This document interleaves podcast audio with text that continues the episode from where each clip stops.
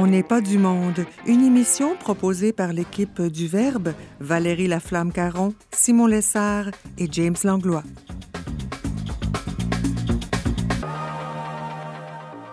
Aujourd'hui à l'émission, Ariane Beauferré va enfin nous expliquer tout ce que nous avons toujours voulu savoir sur les virus, mais que nous n'avons jamais osé demander. Et notre correspondant en Pologne, Jasmin Lemieux-Lefebvre, va nous livrer ses impressions sur comment la pandémie est vécue au cœur du grand pays de Saint-Jean-Paul II. Bref, on n'est pas du monde. Bonjour à tous, bienvenue à votre magazine culturel catholique. Ici Simon Lessard pour cette édition spéciale d'On n'est pas du monde. Je suis en compagnie de mes deux co-animateurs, James Langlois et Valérie Laflamme-Caron. Bonjour à vous. Bonjour Simon. Bonjour Valérie. Bonjour Simon. Alors, c'est notre deuxième émission spéciale pour traverser ensemble ce temps difficile, mais avec espérance. Oui, rappelons-le, parce que d'une part, euh, notre imprimeur a fermé, donc on a dû euh, se revirer sur un scène, comme on dit, puis euh, trouver une autre manière de continuer à parler aux gens à la maison. Et la radio est un, comme je le disais euh, hier aussi, un vecteur euh, toujours d'actualité, surtout pour les gens qui n'ont pas Internet. Hein. Puis d'ailleurs, euh, si vous voulez nous rejoindre, d'abord, pour les auditeurs qui n'ont pas Internet, il y a un numéro sans frais partout au Québec, même jusqu'aux États-Unis, 1-800 4 47 24 66. vous allez tout simplement nous laisser un message. Si vous avez des suggestions, des commentaires, vous pouvez aussi nous écrire, ceux qui ont Internet, euh, à onpdm, euh, le, ou euh, sur notre page Facebook, Le Verbe. Merci, James. Euh, Valérie, tu semblais tout excitée euh, avant de commencer l'émission. Est-ce que tu peux nous dire pourquoi? Bien, je suis très heureuse de vous retrouver encore, vous et nos auditeurs, pour la deuxième journée cette semaine. Et on sera là tous les jours de la semaine. Donc, je trépagne, je tressaille de joie. Mais pour de vrai, c'est que La Casa de Papel revient sur Netflix aujourd'hui. Ce sera la quatrième saison. Donc, je jubile. Toi, tu passes beaucoup de temps sur Netflix. Hein? Bien, pas tant que ça, mais en fin de semaine, ça fait partie de mes plans. Parce que là, hier, tu nous as suggéré Unorthodox, le film sur les, les Juifs acidique. Là, maintenant, tu es sur la Casa des Papels. C'est vrai, mais c'est pour pallier à l'absence de Frédéric. Il nous fait des comptes rendus Netflix habituellement à, l'émission. Bon, voilà, voilà. Euh, restez avec nous, chers auditeurs. Dans un instant, nous allons parler biologie.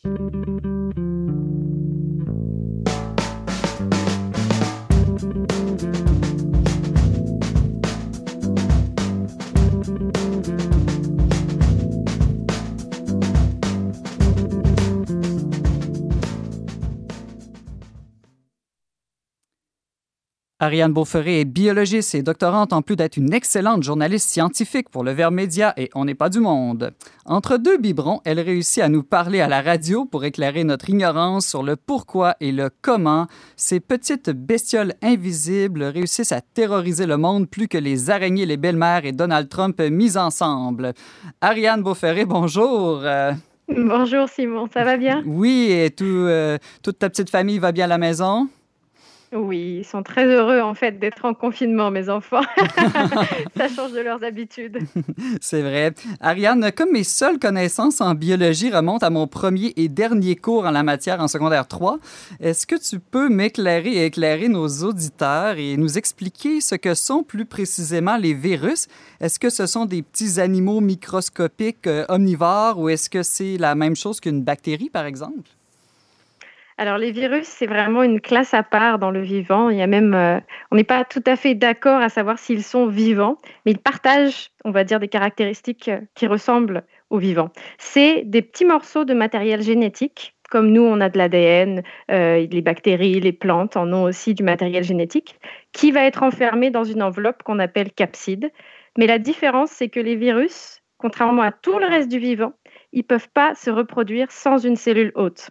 Et donc la cellule hôte, ça peut être nous, ça peut être des bactéries, ça peut être des plantes. Ils rentrent à l'intérieur de la cellule, la cellule va, euh, ils vont prendre le contrôle de la cellule en fait, ou alors parfois rester en dormance à l'intérieur. Mhm. Et la cellule va créer de nouveaux virus, et ensuite les virus vont sortir et chercher d'autres cellules hôtes, comme ça, sans arrêt. Donc, si je comprends bien, les virus ne respectent pas les mesures de confinement du gouvernement et continuent à faire de nombreuses visites, c'est bien ça? Ah, bah ça, oui, c'est leur, euh, leur raison d'être, on va dire. Euh, est-ce que, comme pour les, les bactéries, on sait qu'on dit qu'il y a plein de bactéries dans notre estomac, est-ce qu'il y a constamment des virus qui vivent en nous? Et si oui, est-ce qu'ils servent à quelque chose ou c'est seulement des parasites pour nous? Alors, ça dépend. Euh, je connais plus les bactéries et c'est ce qu'on connaît le mieux aussi avec les champignons qui sont à l'intérieur de notre corps. Notamment, il y a beaucoup d'études sur le microbiote actuellement. Les virus, moi, je connais moins ça. Je sais qu'on en a, euh, il y en a dans notre intestin, on en a à peu près 1200 différents. Euh, après, leur utilité, je ne suis pas assez spécialiste pour le, pouvoir y répondre. Qu'est-ce qui Mais on en a beaucoup, ça c'est sûr. Oui, oui, oui. Qu'est-ce qui explique que les virus réussissent à se multiplier si vite, euh, plus vite que les lapins même?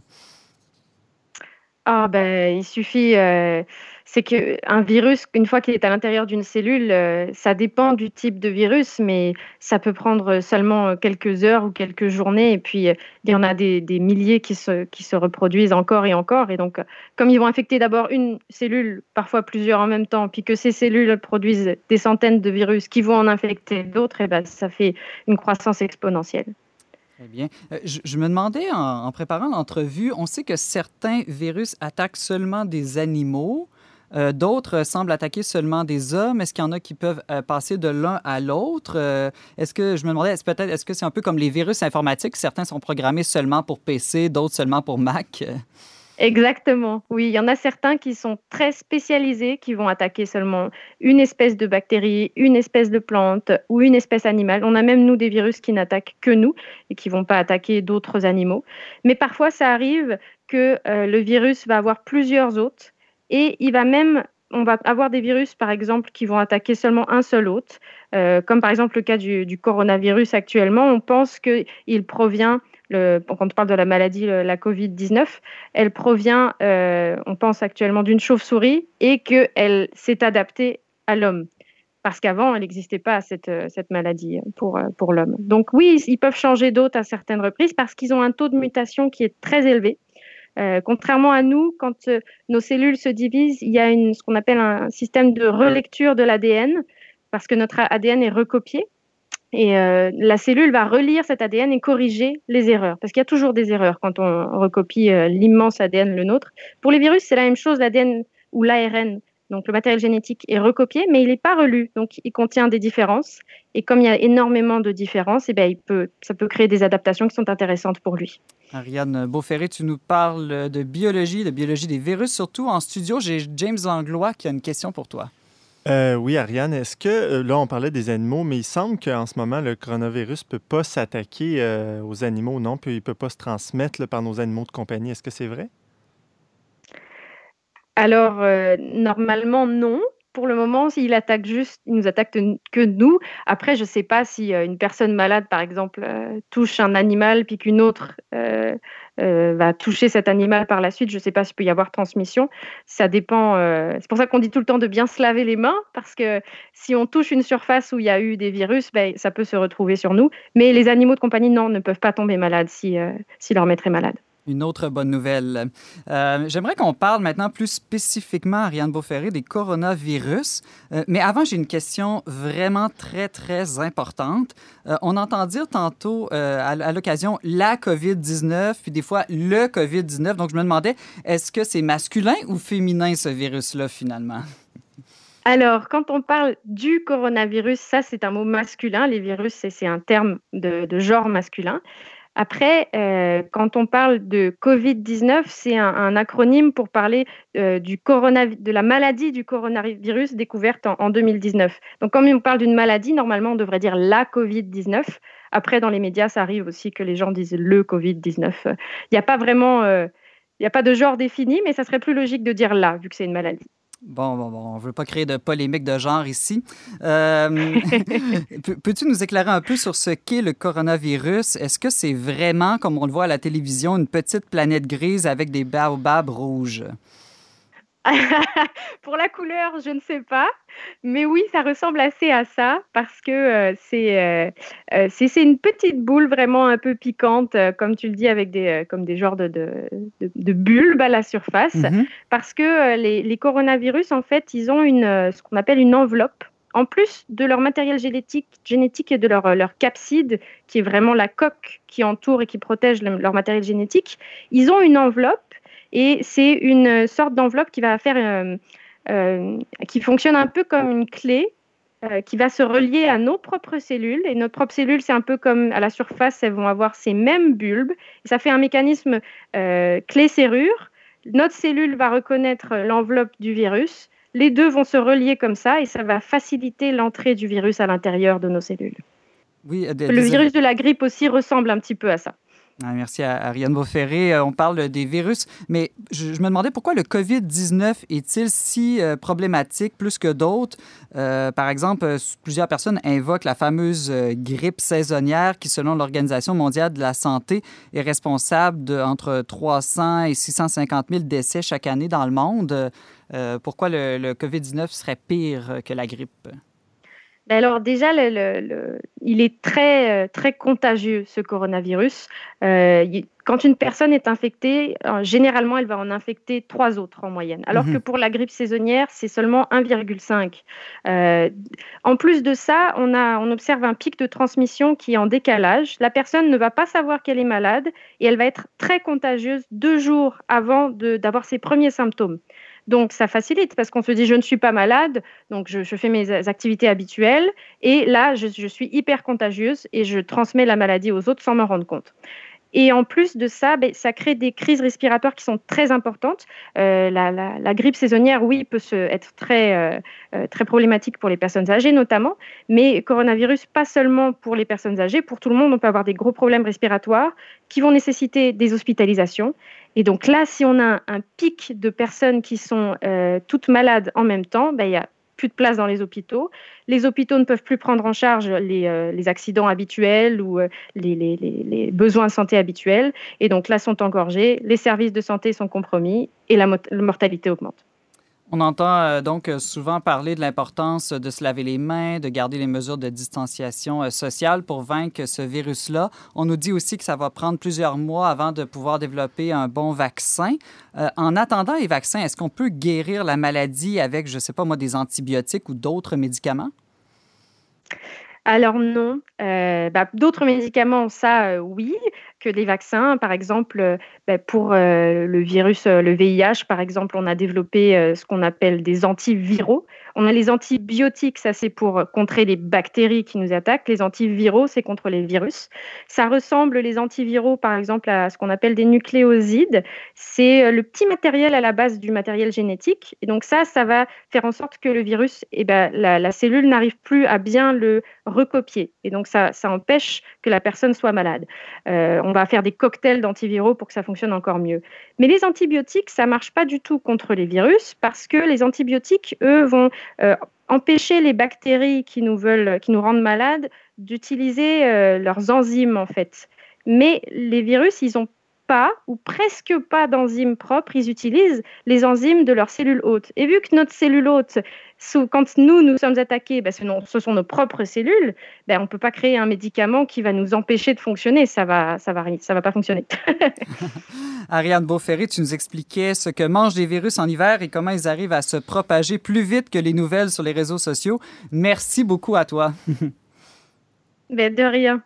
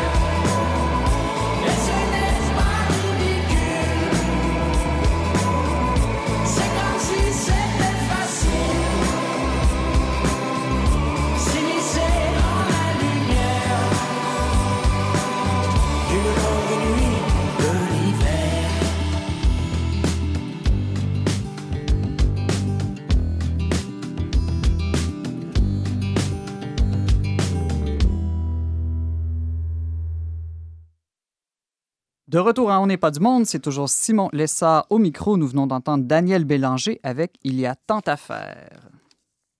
Chaque jour, il nous partage non pas le virus, mais ce qui est viral dans les médias avec intelligence, foi et un brin d'humour. Euh, Valérie et James, rebonjour. Ah, bonjour. Bonjour. Valérie, euh, une bonne première nouvelle, c'est que de plus en plus de Canadiens réussissent à rentrer au pays. Oui, c'est une euh, entreprise qui se fait lentement, mais sûrement. Euh, les plus récents à se rapprocher du but sont les passagers des paquebots Zaandam et Rotterdam qui ont finalement accosté hier en Floride.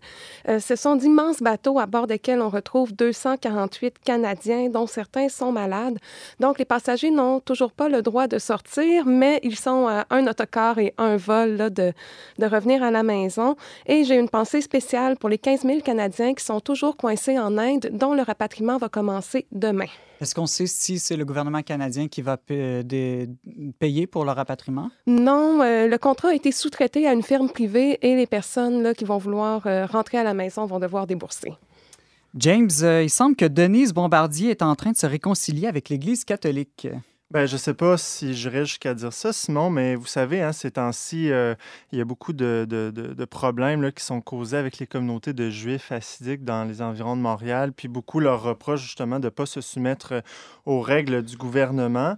Mais là, ce matin, euh, Denise Bombardier, dans sa chronique, ben, elle soulignait les bons coups de l'Église quand même, ce qui est, assez rare venant d'elle. Donc, pour moi, c'est une bonne nouvelle que Denise Bombardier, ce matin, disait par ailleurs, le Québec de tradition catholique, qui n'a eu de cesse de critiquer l'Église, euh, doit, reconnaître, euh, doit reconnaître le sens de responsabilité de celle-ci. Donc, euh, le pape François a annulé toutes les cérémonies de la semaine sainte, du dimanche de Pâques, la fête la plus importante. Les églises catholiques restent fermées partout dans le monde. Elle soulignait ça avec brio ce matin en disant bravo, l'Église catholique, au moins, même si c'est une religion, ben, fait bien les choses là, en ce sens-là. Merci à nos évêques d'avoir été si très euh, proactifs. Euh, euh, Valérie, il semble aussi que des couturières mettent la main à la pâte pour sauver des vies. Oui, euh, les couturières euh, membres de la coop Couturière Pop, qui a été fondée à Montréal euh, l'an dernier, en 2019, ont décidé de rejoindre ce qu'on peut appeler un effort de guerre pour contribuer à la production du matériel médical dont on risque de manquer là, dans les prochains jours, les prochaines semaines. La coop Couturière Pop a été fondée dans le but de donner des bonnes conditions de travail aux artisanes. C'est des employés essentiels. C'est une profession dont on a besoin, mais qu'on oublie, hein, parce qu'on est habitué d'acheter des choses faites en Chine à bas prix. On a délocalisé ce type de production. Euh, mais les artisanes euh, font un travail important. Euh, donc là, le 20 mars dernier, elles ont lancé un appel à toutes les couturières afin de rejoindre là, cet effort-là. Donc, on invite les petites entreprises et les travailleurs autonomes qui possèdent des machines industrielles et peuvent s'en servir à la hauteur de 40 heures par semaine à répondre à cet appel-là pour produire des blouses médicales. La coop est actuellement en négociation là, avec le système de santé santé pour être en mesure d'homologuer des masques médicaux. Jusqu'à maintenant, il y a 1200 volontaires qui ont été recrutés et ces personnes, je dois le dire, là, sont rémunérées. Donc, euh, ça contribue là, à, la lutte contre la COVID-19, mais ça permet aussi là, de, de, maintenir des personnes en emploi, là, ce qui n'est pas rien dans le contexte actuel. Oui, c'est une bonne nouvelle. Euh, oui, James Anglois. Une belle initiative, ça, de Camille euh, Goyette-Gingras, hein, qui fait comme de la politique de rue. Là. c'est très intéressant. D'ailleurs, je ne sais pas encore si elle fait ça, mais elle était à la tête là, de l'aile jeunesse du Parti québécois, cette, cette jeune femme-là. Donc, euh, belle initiative de sa mm. part, je trouve, euh, d'avoir parti ce mouvement populaire de couturière. On a bien besoin. Tout à fait, puis qui est utile, pertinent, innovateur. Bravo. Bravo euh, aux couturières. James, les psychiatres du Québec nous proposent une liste de conseils pour ne pas sombrer dans la peur. Oui, bien, comme vous le savez, hein, le confinement peut causer beaucoup d'anxiété chez certains. Euh, donc, euh, l'Association des médecins psychiatres du Québec hier a émis une série de conseils qui visent à adoucir euh, les impacts de la quarantaine, parce que là, certains parlent que la quarantaine pourrait aller jusqu'à 12 semaines. Donc, c'est vraiment important de comprendre les réactions de nos contemporains, même si nous, on ne vit pas de panique ou d'anxiété par rapport à ça, mais certains peuvent en vivre. Donc là, l'Association des psychiatres, pour garder un, esprit sain, S-A-I-N, ils disent, bon, d'une part, il faut éviter la surexposition aux médias euh, euh, qui peuvent annoncer euh, toujours des, des, des, gros titres là, alarmistes. Là. Donc, nous, nous, ça compte pas. Vous pouvez nous écouter quand même. Puis, on n'est pas du monde est une émission anti-xiolytique, si on peut dire. On, on, essaye, on essaye le plus possible. Donc, ils disent au plus, tout au plus deux heures de médias par jour, ça suffit. Ensuite, ensuite ils conseillent évidemment l'exercice. On essaie de, de, de prévoir 30 minutes avant de se coucher sans écran, c'est des, recommandations finalement qui s'appliquent même, même à, l'extérieur en temps normal, avant la pandémie, mais quand même relaxation, sport si possible à l'intérieur, toutes des recommandations normales finalement.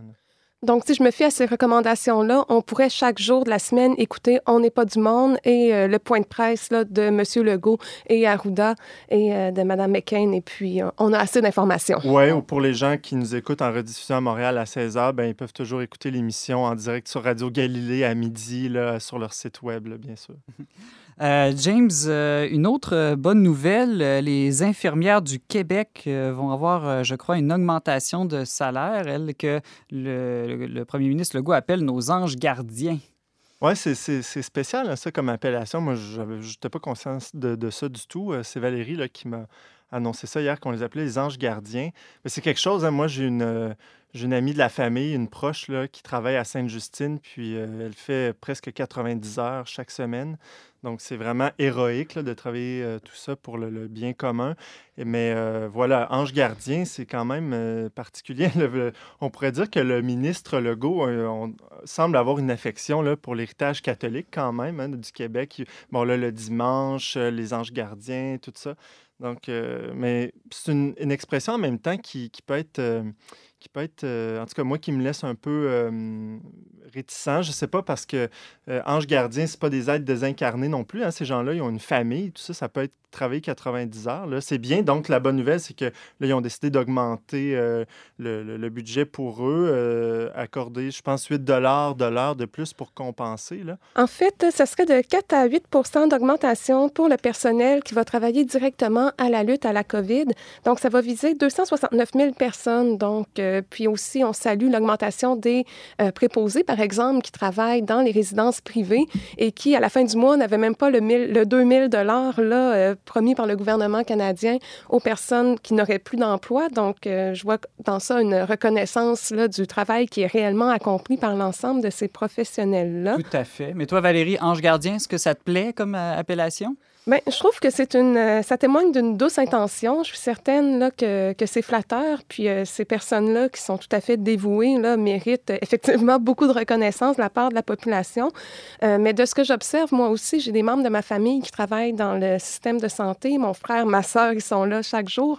et puis, leurs conditions de travail en général sont difficiles. C'est certain que présentement, on est dans une situation de crise, mais j'ai l'impression qu'avec les réformes qui ont été faites dans les dernières années, elles vivent un peu en état de crise en, général. Ça a l'air un mhm. peu exagéré. mais dans les dernières années, le gouvernement libéral avait instauré la méthode Lean dans les services de santé et services sociaux. Qu'est-ce que c'est la méthode Lean? C'est une forme de management, une forme de gestion inspirée de Toyota. Donc, Lean, ça veut dire maigre. Le but, c'est d'augmenter la rentabilité des organisations, d'augmenter leur performance. Mais le problème, c'est que ça amenait toutes sortes de situations inhumaines parce qu'on ne peut pas gérer un hôpital comme une usine d'automobile. Tout à fait. C'est très dangereux. Euh, ça me fait penser. Oui, euh, James. tu parles de gérer un hôpital comme un, automobile, euh, une usine d'automobile, mais euh, moi, ma femme, par exemple, a travaillé dans les hôpitaux comme nutritionniste, puis il y avait à certains égards des manques d'organisation euh, flagrants, dignes du, qui, qui indignes du 21e mhm. siècle. Je veux dire, quand tu vas chercher ton horaire encore à un local écrit sur un papier, là, il y a un problème. Je veux dire, moi, je travaillais pour une compagnie de calèche, on était 30 employés, puis on avait un horaire en ligne. Donc, euh, il pourrait avoir certains, euh, certains a place à, équilibre, évidemment, ici, euh, dans la gestion. ben, moi, personnellement, je ne dois pas dire que ça me scandalise tant que ça, l'appellation ange gardien. Surtout, ça me rappelait la célèbre phrase de Saint Basile au 4e siècle, là, qui disait que chaque fidèle a à ses côtés un ange gardien comme protecteur et pasteur pour le conduire à la vie. Ben, moi, des gens qui protègent, qui pasteur, hein, ça veut dire qu'ils nourrissent et puis surtout qui conduisent à la vie. Euh, il me semble que je trouve ça quand même assez beau euh, et flatteur. Parlant de vie, euh, Simon, il y a quand même une, bonne nouvelle sur le nombre de cas rétablis dans le monde. Donc, moi, je préfère dire le nombre de gens qui, qui se rétablissent plutôt que le nombre de morts. Là. Donc, euh, depuis hier, euh, ce qu'on trouve dans le monde, c'est qu'il y a 226 229 euh, personnes qui se sont rétablies, donc une augmentation de 6,2 par rapport à hier. Donc, et c'est en augmentation générale de, ça veut dire de plus de 13 238 personnes par rapport à hier. Donc ça, c'est partout dans le monde. Et au Canada, ben, il y a plus 192 personnes rétablies hier. Donc, euh, ça va en progressant, hein, ça, euh, on très, espère. Très bonne nouvelle pour les, les, chiffres moins joyeux. Il y a plusieurs autres médias qui peuvent vous les donner. Restez avec nous dans quelques instants. Jasmin Lemieux Lefebvre, en direct de Varsovie, en Pologne, va nous partager comment ce peuple de foi qui a déjà affronté la Deuxième Guerre mondiale et la guerre froide réussit aujourd'hui à affronter la guerre au coronavirus.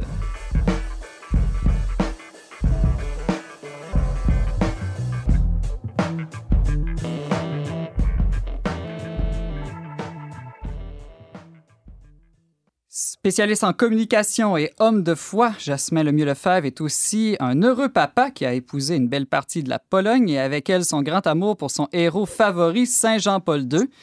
Il écrit une chronique intitulée Esprit sportif dans les pages du magazine Le Verbe où il conjugue deux autres de ses grands amours, le sport et la spiritualité. Jasmin Lemieux-Lefebvre, j'imagine qu'avec euh, ton, ton amour pour le sport euh, est un peu attaqué en ce moment. Un peu beaucoup. D'autant plus que euh, depuis euh, mardi dernier, toutes les activités physiques extérieures, là, on ne peut plus. Là. Moi, j'aimais beaucoup faire du vélo, aller me promener euh, des 30 minutes dans la forêt. Alors là, ce n'est plus possible. C'est vraiment les restrictions depuis cette semaine, là, c'est c'est un autre cran. Alors, euh, les, commerces, euh, il y a uniquement trois personnes par caisse enregistreuse qui peuvent rentrer. Les gens doivent avoir des gants, euh, ce qui fait que les commerces doivent ouvrir plus, plus longtemps. donc, il y a tout un ajustement qui doit être fait en ce sens.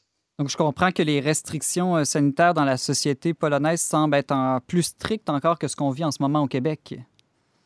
Oui, habituellement, c'est 48 heures de différence. Fait que faites attention, peut-être que de votre côté aussi. Non, je blague. Évidemment, c'est des contextes tout à fait différents de la Pologne puis, puis le Québec.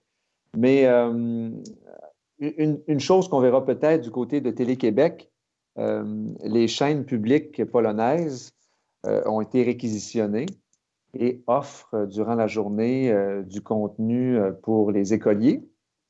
Et euh, ça fait rire beaucoup les gens un peu sur les réseaux sociaux parce qu'il y a beaucoup de bonne volonté. Évidemment, ce sont des professeurs qui se retrouvent comme ça euh, devant les caméras. Donc, euh, il y a des bloopers qui circulent ici et là. mais c'est fait avec beaucoup de cœur. Puis, la population est heureuse de voir que les professeurs se retrouvent à l'écran pour parler à leurs élèves.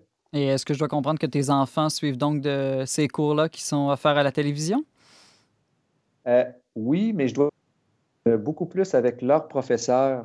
Il y a tout un système de. Ben, c'est par Messenger que la communication se fait entre professeur et enfant. Et puis chaque jour, c'est vraiment pas les vacances.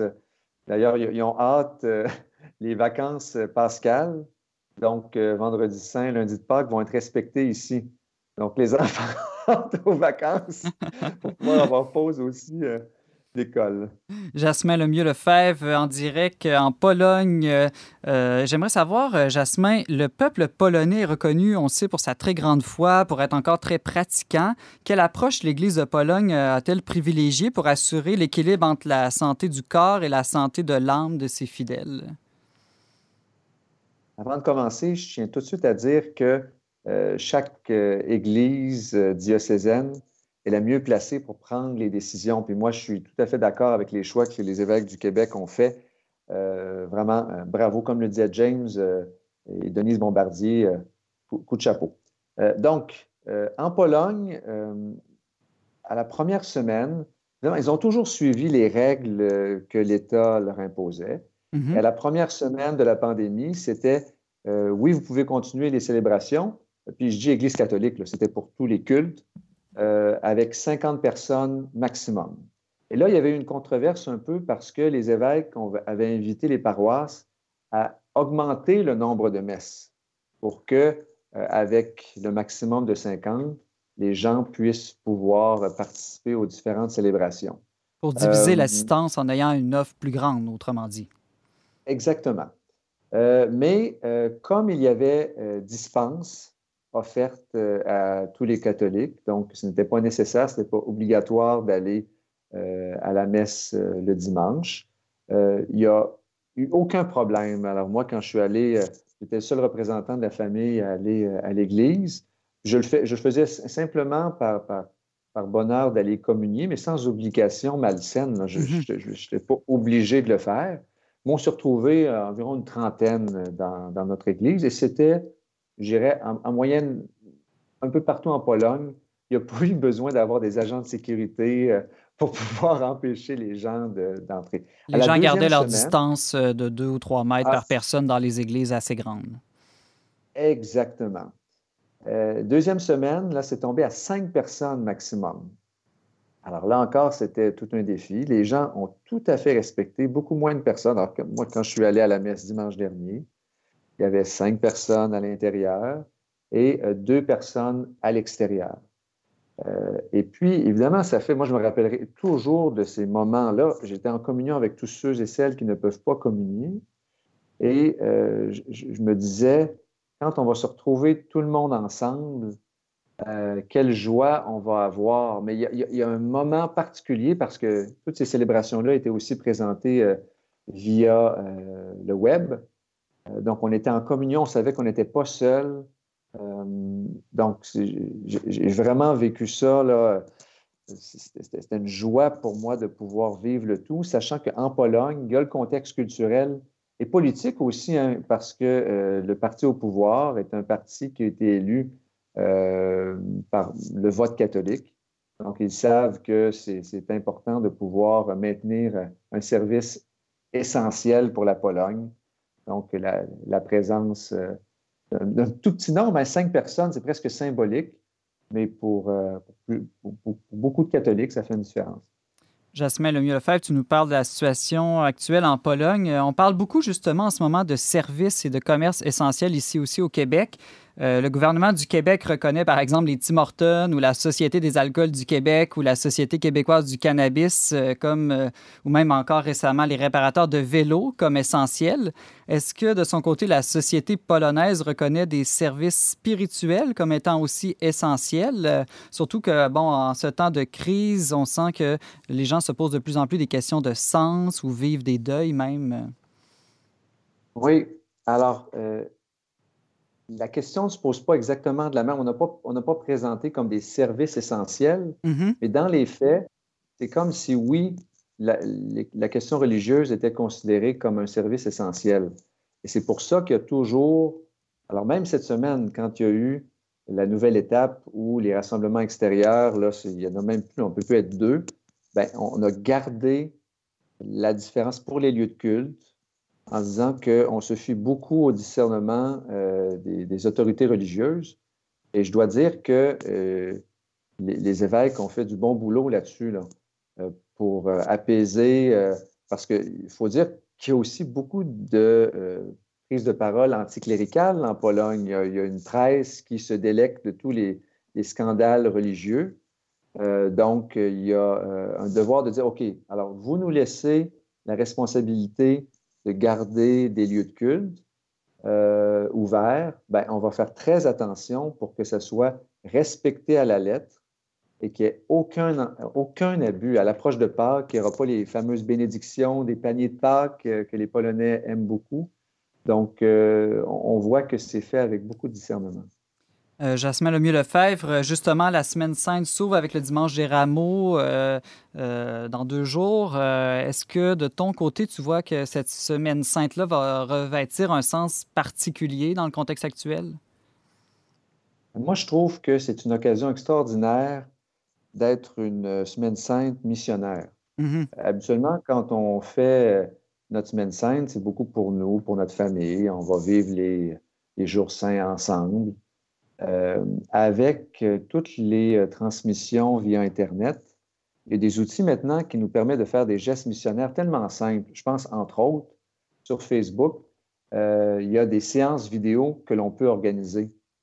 alors, moi, je, n'avais jamais fait ça, mais il y a des belles liturgies que je voyais sur Internet. Et là, on organise une séance vidéo et tous nos amis peuvent voir que, et être invités à, à participer. Puis pendant les jours saints, je pense que ça va être euh, presque une mission de notre part de, le faire si on regarde par Facebook. Puis pour les plus âgés, euh, il y a beaucoup de familles qui allaient à la messe de Pâques en se disant, on va faire plaisir à la grand-mère, au grand-père.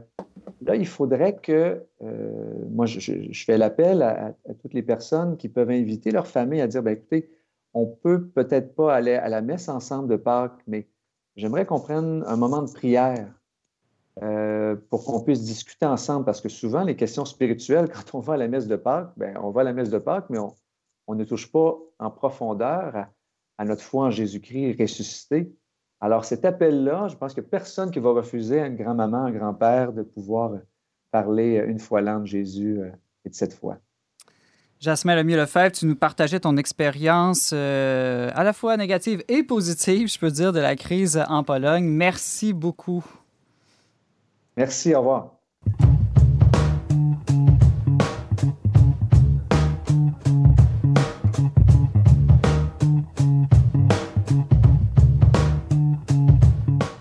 De retour en On n'est pas du monde, c'est toujours Simon Lessard euh, au micro. Euh, James, une petite suggestion avant de se quitter aujourd'hui?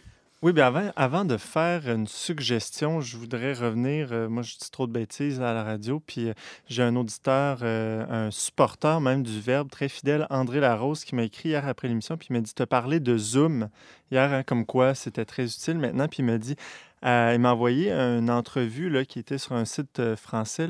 Euh, c'est quelqu'un qui est spécialisé dans le numérique. Puis il mettait en garde contre Zoom, paraît-il, qu'il ne respecte pas toutes les, les conditions légales du, respect de l'information. paraît-il que même quand on paye pour Zoom et, qu'on l'utilise gratuitement aussi, ils font un peu comme Facebook. Ils utilisent nos données. Donc, il, m'a dit de faire attention. Il existe d'autres... d'autres oui, plusieurs autres alternatives. On pense à Facebook FaceTime ou Messenger, par exemple. Exactement, exactement. Puis, euh, bon, euh, ensuite, une autre chose que, dont j'ai parlé dans des émissions précédentes, c'était le fameux taux de divorce là, en, Chine qui explosait. Eh bien, euh, ben, c'est pas faux, là, mais si vous connaissez pas la fameuse sexologue, philosophe Thérèse Argot, dernièrement sur son site web, Thérèse Argot avec un h.com, elle a publié un petit billet. Un couple isolé est un couple en danger. Puis là, elle faisait, elle, mettait en garde, euh, elle invitait en fait plutôt les couples à dire oui, ça peut être euh, dérangeant, hein, ce temps de confinement, tout ça, mais profitez-en plutôt pour régler peut-être certaines bébites que vous avez dans votre couple. Parlez-vous, échangez, puis elle invitait même les gens si, à consulter des, spécialistes, des sexologues et tout durant ce temps de confinement. Elle-même se garde disponible. Je connais même des couples québécois qui l'ont appelée d'ici du Québec. Elle est en France, donc pourquoi pas en profiter un problème que je n'aurais pas puisque je ne suis pas en couple. Euh, Valérie, une petite suggestion pour nos auditeurs. Oui, alors en ces temps difficiles, on peut parfois se trouver isolé et avoir euh, le désir de parler à quelqu'un, euh, d'avoir une écoute bienveillante, neutre, qui va nous accueillir avec tout ce qu'on peut porter. Donc, on a deux numéros à vous recommander. Tout d'abord, il y a le service d'accompagnement spirituel des personnes âgées ou malades à domicile qui est ouvert de 10h à 16h. Et en dehors de ces heures, vous pouvez laisser un message donc, il y a un numéro sans frais. Donc, où que vous soyez au Québec, vous pouvez les rejoindre. Est-ce qu'on peut le donner euh, en ondes? Oui, j'y vais. Donc, allez prendre un crayon et je me lance. C'est le 1-888-305-0994. 1-888-305-0994. Et il y a aussi la les communautés contemplatives du diocèse de Montréal, dont les sœurs carmélites, euh, qui sont prêtes euh, à vous prêter une oreille attentive pour les intéressant, ça, comme initiative. Oui, vraiment, vraiment. On a vu passer un article sur Urbania dans les dernières semaines où la journaliste était très enthousiaste à la suite d'une rencontre avec une religieuse. Donc, si vous voulez vous aussi vivre cette expérience-là en période de confinement, pourquoi pas? Vous n'êtes pas obligé d'être en crise là, pour les appeler. Peu importe ce que vous portez, là, je suis très certaine qu'elles seront heureuses là, de, de vous entendre. Pour les rejoindre, c'est au 514 271 6957 514-271-6957. Alors, c'est, la c'est vendredi. Euh, avez-vous euh, prévu faire quelque chose de spécial en fin de semaine? J'imagine pas trop de sorties. non, vraiment pas. Euh, j'ai prévu, j'ai beaucoup de... Nous, on est en réorganisation à l'intérieur de la maison. Alors, je vais probablement monter des meubles Ikea. Hmm. Et toi, Valérie, à part euh, écouter euh, tes séries Netflix préférées? Je ne les écouterai point car je me ah. transforme à mon tour en service essentiel pour permettre à ma sœur qui est infirmière d'aller travailler et à son conjoint qui est policier d'aller euh, réprimander ceux qui enfreignent les consignes. Donc, je m'adonne au gardiennage de mes charmants neveux et nièces toute la fin de semaine. Service très essentiel. Pour ma part, je vais me lancer un petit défi que je vous lance aussi à la maison tenter de passer 24 heures sans Internet en plein confinement. Oui, euh, je pense qu'il y a des, désavantages, mais on peut euh, aussi en trouver plusieurs avantages. En tout cas, je vais faire l'expérience et on pourra s'en reparler euh, lundi prochain. Merci beaucoup, chers auditeurs, d'avoir été avec nous aujourd'hui. Vous pouvez en tout temps réécouter et partager cette émission en balado-diffusion. Pour tous les détails, visitez le radio. Je remercie mes deux épatants co-animateurs James Langlois et Valérie Laflamme-Caron. Merci aussi à Mario Blouin pour les choix musicaux et à Berthold Bernier à la régie.